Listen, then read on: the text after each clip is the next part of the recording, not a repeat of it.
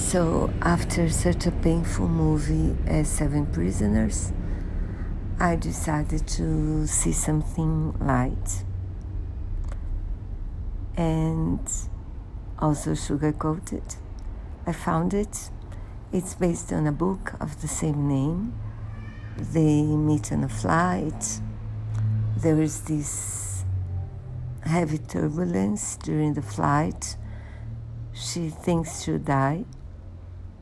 So, and she decides she must tell everything about her to someone before she dies. So she tells him everything. And when the plane lands safely, she's embarrassed. And then she finds out that he's the big boss of her company.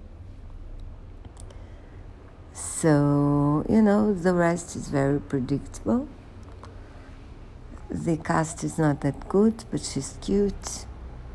And I did like the end, the final moments in the film, during the film as well. So it was exactly what I was looking for.